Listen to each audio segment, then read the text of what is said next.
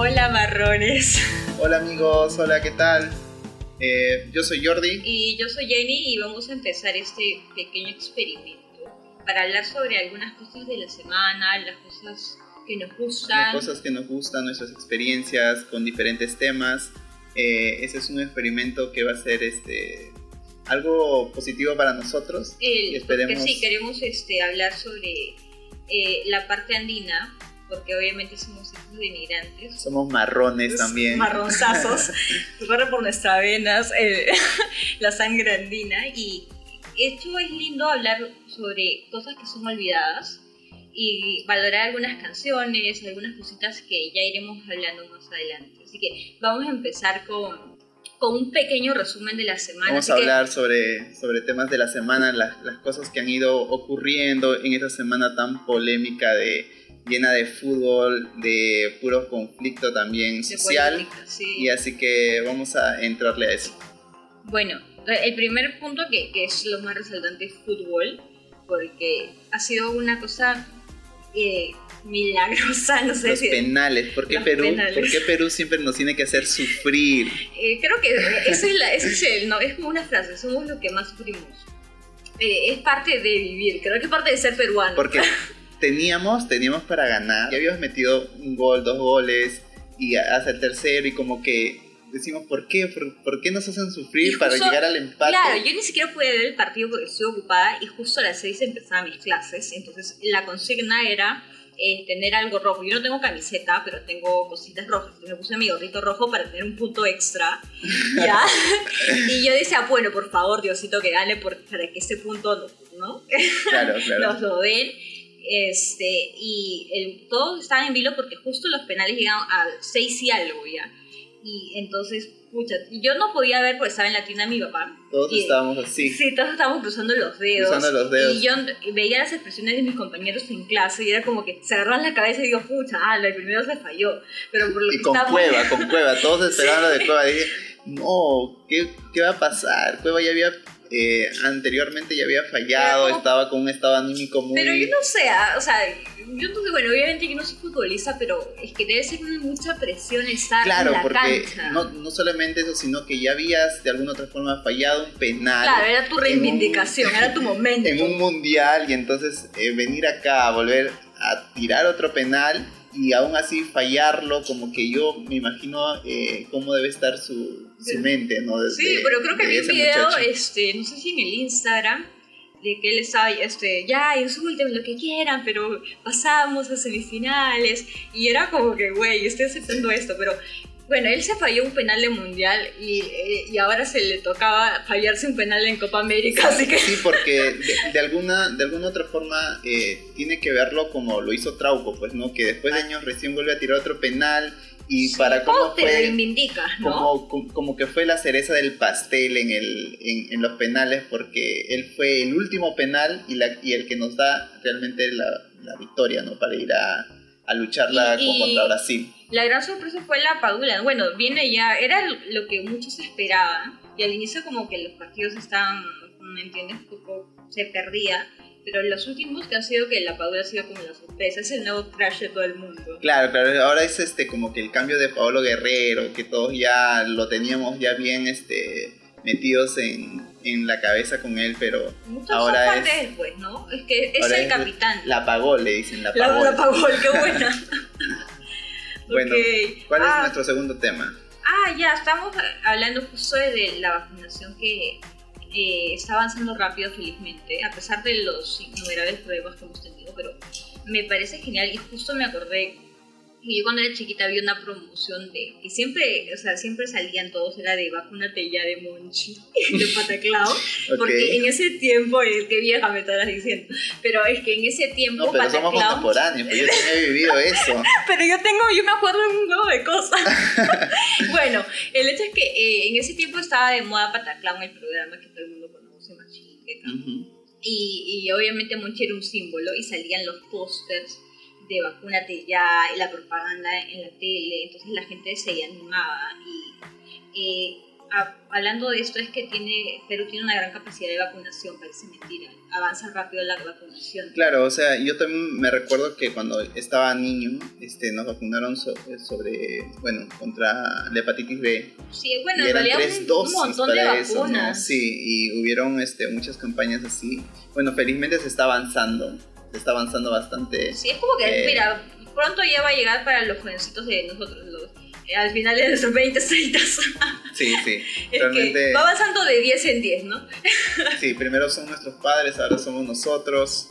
Y ahí va bajando y va bajando. Sí, igual creo que siempre hay que tener, igual, seguir usando la mascarilla, porque esto todavía tiene para rato. Claro, seguir protegiéndonos de alguna otra forma. Y porque espacios abiertos, espacios abiertos, aunque nos cueste, porque extraño, extraño salir. Todos, todos extrañamos salir, salir a bailar, a, a, divertirnos. Y, y bueno, ¿no? Esperemos que sí, que que las cosas sigan mejorando y que el nuevo gobierno que venga no la cague. también, también.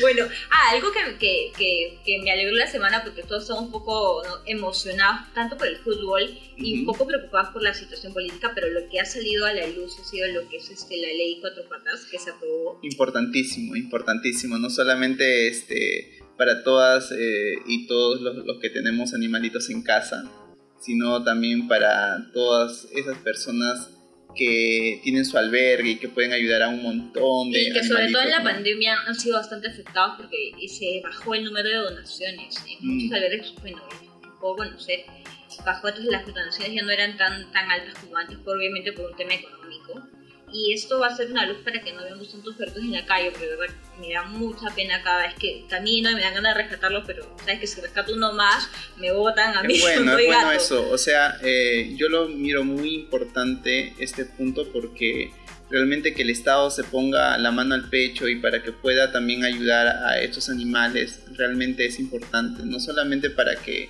no se procreen, procreen este, de forma aleatoria, o sea, que estén dando realmente más y más animales. Porque hay quien los cuida. Exacto, no solamente eso, sino que también soy de ese pensamiento que el Estado debería también tener un sector salud para ellos, ¿no? de alguna otra forma, para poder este, también ayudarlos. De hecho, más adelante, porque imagínate, está, eh, la justa tenemos una posta cerca. También, también. Imposa. hay Que, sería, es lindo, es linda la idea, como, pero siendo realistas, eh, nos falta un montón en salud. La pandemia nos ha chocado. Y nos ha demostrado que estamos mal, mal. Chocamos con, contra la pared y realmente sentimos que nuestro sector salud está hasta... Pero bueno, vale la pena Sí, sí, realmente... Creo que, creo que sería un ONG y gente como nosotros que nos, nos gusta pues, meternos ahí como hormigas en todo.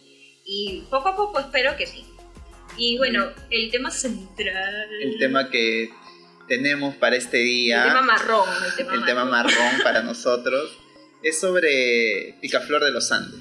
Yo soy Sí, es, es, un, es un cantante que seguro no muchos lo conocen, pero al menos nosotros tenemos memoria porque también somos somos jovencitos y tenemos memoria porque mi papá escuchaba, y mis padres en realidad escuchaban canciones como Gorriosito y otros éxitos que hacían que la gente eh, de la sierra que vino a vivir acá a Lima, la capital, buscando un sueño la gente mejor. provinciana, inmigrante de, esa época.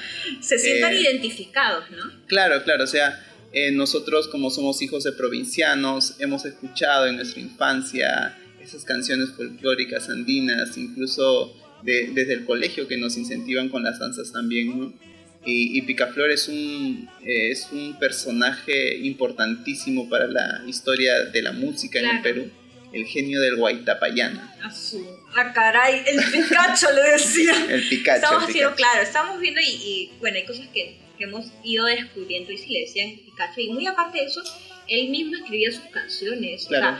O sea, si hacemos una pequeña comparación, eh, ahora los, los, pequeños grupos folclóricos que hay hablan de temas de desamor y no es malo, ¿no? Pero quizás las letras no tienen tanto contexto como lo que lo que sí hacía Picaflor. Claro, es que él trabajaba más que nada con el contexto histórico, político y social que, ah, se, veía, que se veía en esa época, ¿no? Porque estamos hablando de la inmigración, de la, claro, la viene la gente de de provincia, que ya no se sentía en, en, su, en sus tierras, que ya no vivían sus creencias y de alguna otra forma necesitaban se sentían en quién apegarse, ¿no? Claro. Claro, eso, eso era muy, muy, muy Claro, importante. escuchas una canción que habla sobre, eh, no, sobre cosas naturales, el río, como este caso, ¿no? Y un poco de histórico era, ¿no? Agua que corre por el río Rima, en tu corriente. Claro. Entonces tú te sientes identificado y, y, y más porque todavía hasta ahora lamentablemente hay un tema de clasismo todavía, ¿no? Hay un poco de racismo también con la gente de todavía existe y eso es feo, pero hace años era mucho más, era peor. Claro, o sea, eh, yo te hablo desde mi experiencia pequeñísimo, pues 8 o 9 años, y estaba este, viendo cómo mi mamá agarraba estos cassettes. ¡Ay, qué viejo, sí! Sus Yo también he visto cintas. cassette, por si acaso. Eh, todavía tenían lado A, lado B. Y, y la que, y la La que ponías que en- estamos bien, pero es verdad, estamos recordando nomás, ¿no? Nosotros no hemos usado cassette, hemos escuchado No, de cassette. Nosotros somos de la época USB. USB todavía. disquete, oye, use disquete. Bueno, eso era Disquete para otro tema. también. Pero bueno, los cassettes eran, claro, eran los hits. Claro, o sea, eh, y, y teníamos una radio, esas antiguasas, esas que le decían matraca, creo. Ala.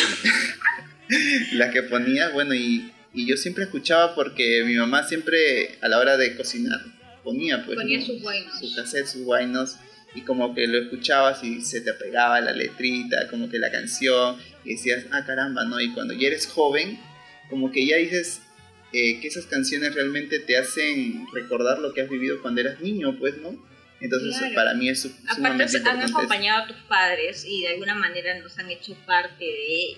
Es cultura, ¿no? Es, es algo bonito Es cultura. poder ahora tener un espacio para recordar eso, porque casi nadie te va a hablar de eso, en realidad. Eh, de hecho, cosas antiguas, pero de Lima, de bandas de rock, pero poco se Eso habla de, eh, de cantantes, de personajes muy famosos eh, para la gente migrante, ¿no? Para la gente que vino de, de diferentes partes de provincia.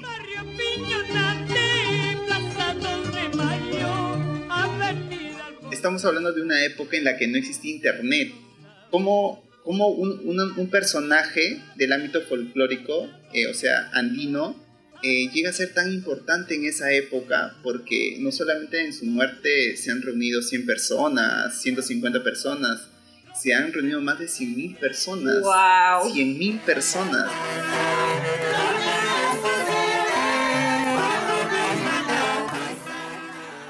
Cuando llevaron su, su ataúd por todo Lima, ¿no? Y ahí no necesitabas tener una cámara para ampliar y decir que había un montón. Eso No, sí era un montón.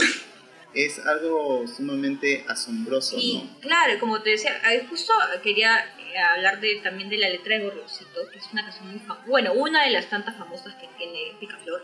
Y me encanta la, el, cómo empieza, porque es casi poético. Y les voy a leer, ya, soy muy cherry. Hay acciones que mueren, como que hieren como si fueran las puntas de un puñal y hay recuerdos inolvidables que nunca volverán. ¡Ah, caray! Me tocó esa. Por Para tu favor, estado de, de Twitter. por favor, producción, póngame la canción ahí de fondo, de fondo. Hay acciones que hieren como si fueran las puntas de un puñal y hay recuerdos inolvidables que nunca volverán. Porque sí, pues, ¿no? Eh, Picaflor siempre tenía ese sentimiento, ese plus en la que decías, eh, el dolor que yo siento también lo puede sentir un animal y se, sen- se sentía identificado con eso, ¿no? Wow, es que casi te juro que ah, viendo un poquito, indagando un poco más de la historia de Picaflor, eh, el, el nickname sería de estos tiempos, ¿no? Pikachu. Este, Claro. Muchas de sus canciones hablan sobre eso, y quizás algunas eh, son, pueden sonar un poco tristes, pero es, es hablar sobre, ¿no? sobre unas exper- experiencias que tú has pasado. ¿No? Pero cómo habla también sobre el, ¿no? cómo sus hermanos de Landia han sufrido al venir a Lima. El Ujú, racismo que, ¿no? que fue fuerte en un tiempo, que felizmente se está tratando de, ¿no? Pero ojalá que, que estas cositas nos hagan reflexionar y valorar las pequeñas cosas, ¿no? Él realmente retrata sus sentimientos, su dolor, su pesar en un gorrión. Le dice, canta pero no llores, ¿no? Realmente eh, hace sentir como si el gorrioncito realmente sintiera lo que él siente, ¿no? Claro, se identifica mucho se con identifica eso. bastante y no solamente con el gorrión, también le canta diferentes eh, cosas, este, otros animales. Entonces es como que es como que una conexión relativamente con la naturaleza, la que siempre va a estar, ¿no? Conectada sí o sí. Nosotros somos marrones y siempre vamos a estar conectados a la naturaleza, al Ande. Entonces, es cultura. Claro, no pues, podemos negar nuestras raíces. Está bien, no quiere decir que porque eres del Ande solo te tienen que gustar canciones del Ande y no escuches en inglés o en otro género, ¿no? Lo importante es que sepas que es parte de tu cultura, ¿no? Nos guste o no para muchos. Y bueno, vamos cerrando con, con algunos datitos eh, que me parecen interesantes porque, eh, aparte de que dijiste que había un montón de gente que fue al velorio de Picaflor, eh, él también en sus últimos años ya estaba cantando en silla de ruedas, quería retirarse. Claro. O sea, hizo un esfuerzo para por un tema de por su público, ¿no? Él tenía como una premonición que ya iba a fallecer, pues, ¿no? Porque ya se encontraba muy mal. ¿De qué sufría? No, me recuerdo muy bien. Bueno, un problema que es algo cerebral y que le afectaba a lo que es la es como un parálisis, entonces se quedó por eso en silla de ruedas. Pero es, es, el dato curioso que es, es una persona que falleció joven, 46 años. 46 años. Entonces, y no solamente eso, sino que inicia su carrera a los 30 años. Claro, creo que nos duró poco. Bueno, les duró a nuestros padres. Yo, yo me siento vieja, porque... pero... Claro, pero, o sea, eh, no es que nos duró tampoco, tampoco, porque realmente su, su, canción hasta ahora... claro, bueno, si lo recordamos, hacemos que la persona viva de alguna manera. Y no, estamos súper agradecidos. Vamos a cerrar con una cancioncita, pero... Eh, si les gusta eh, no, el, contenido que estamos empezando a hacer, el contenido marrón que estamos empezando a hacer, y bueno, pueden darnos ideas y más cosas, más temas relacionados obviamente a, a nuestra cultura, ¿no? Y bueno. Claro, porque es importante recordar eso, no solamente vamos a hablar tal vez de música, tal vez de cine peruano, vamos a hablar de, de, diferentes cosas que nos van a llamar la atención, que son culturales importantes para, para nuestro país, y además para todos los marrones. Bueno, nos despedimos. Chao. Nos despedimos. Chao, chao.